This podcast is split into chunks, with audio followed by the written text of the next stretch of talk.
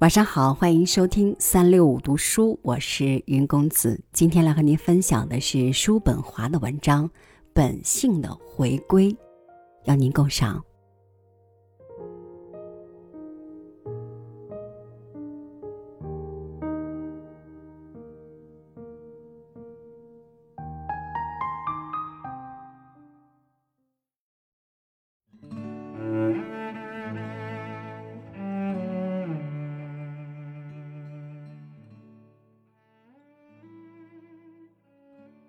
每做一件事，我们首先想到的就是别人会怎么看。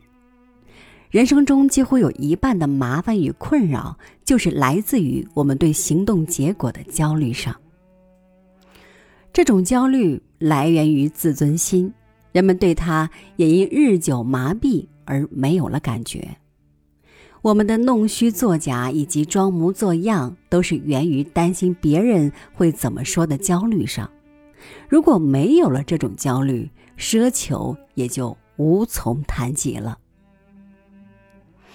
各种形式的骄傲，不论表面上多么不同，骨子里都有这种担心别人会怎么说的焦虑。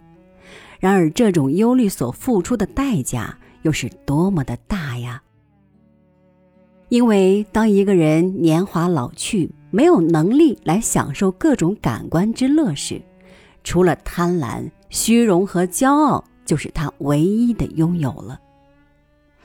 要知道，幸福是存在于心灵的平和及满足中的，所以要得到幸福，就必须合理的限制这种担心别人会怎么说的本能冲动。我们要将五分之四的力量切除掉，这样才能拔去身上的那根常令我们痛苦的刺。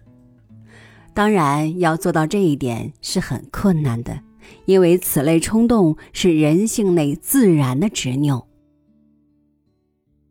制止这种普遍愚昧的唯一方法，就是认清这是一种愚昧。一个人若完全知道了别人对自己的评价，那他会烦死的。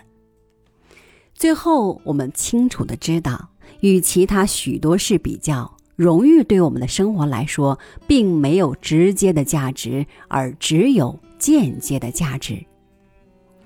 如果人们果能从这个愚昧的想法中挣脱出来，他就可以获得现在所不能想象的平和与快乐。